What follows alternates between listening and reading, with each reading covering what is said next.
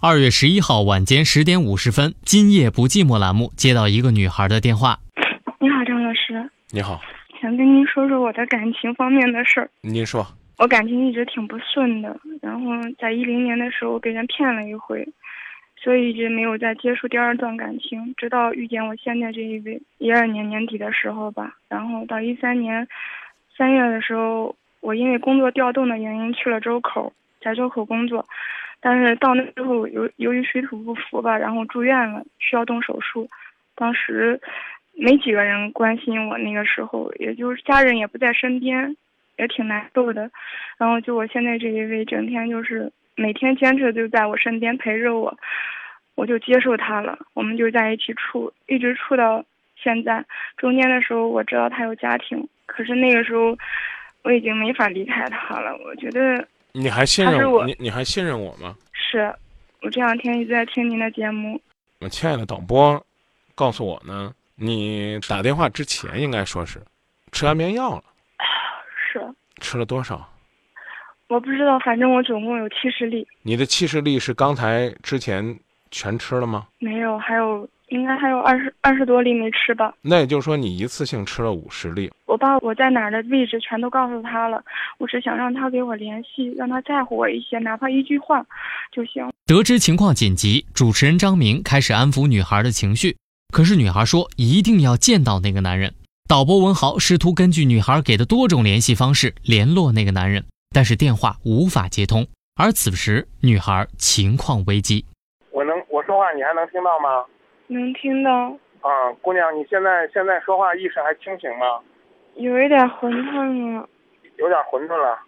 嗯，那你稍微等我一下，我马上到。主持人和导播的努力赢得了信任，最终女孩告诉了我们她所在酒店的具体位置。好心的的哥张师傅在听到节目后，来到电台楼下接上张明，赶往现场。我现在已经到你们酒店楼下了。那我上去，我上去找你好吗？我只想见他。我正在跟他打，你可以听着是什么信号？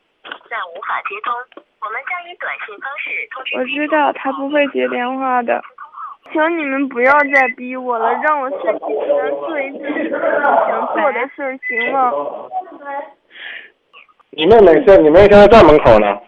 嗯，啊，你跟她说，你跟她说，五幺幺房间门已经开着呢，五幺幺。已经有人上来了，没报警。不要要改不改啊？嗯，这啊东方明呢，他都到汽车旅馆了。就在他旁边隔壁那个房间没有房间了。到达现场后，主持人张明前往女孩所说的房间，却没有发现女孩，而女孩在电话中越来越不清醒。主持人张明继续安抚她的情绪，女孩终于说出了自己的酒店和房间号码。张明赶紧跑着前往房间。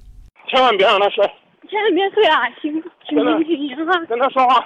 喂，我是张明，我正在赶过去，我和你妹妹在一起。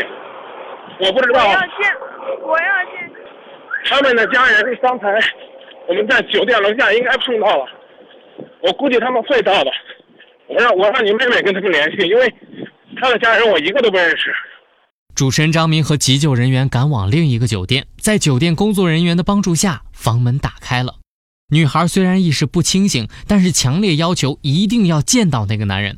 在张明的劝说下，她答应先上救护车。上了救护车之后，她便开始意识模糊。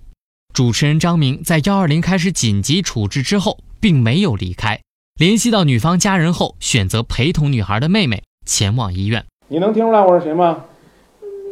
对啊，你能听出来我是谁，你就先听我的，好不好？啊，手别动。我没有征求你的意见，我叫了通知了幺二零，但是我相信你妹妹会支持我的。是不是把安眠药吃到肚子里边了？嗯你要不吐出来，你怎么见她？我们现在听医生的好不好？能不能见她是将来的事儿，我们现在先听医生的，要不然的话就没有将来了。啊，张开嘴，把该吐的东西吐出来，快点啊，嘴张开了，听话啊！张开嘴咬住就行了。哎来，嘴张，再张大点，到时候眼睛往底下咽，你往底下咽，身儿都别顶，手在这儿，往下咽。往底下啊咽，别咽东西了，往底下咽。经过紧急的洗胃和救治，女孩的身体状态稳定后，张明才离开。节目内外，听众和市民不断关注事态的进展，也不断通过郑州新闻广播的互动平台传递一份关切和问候。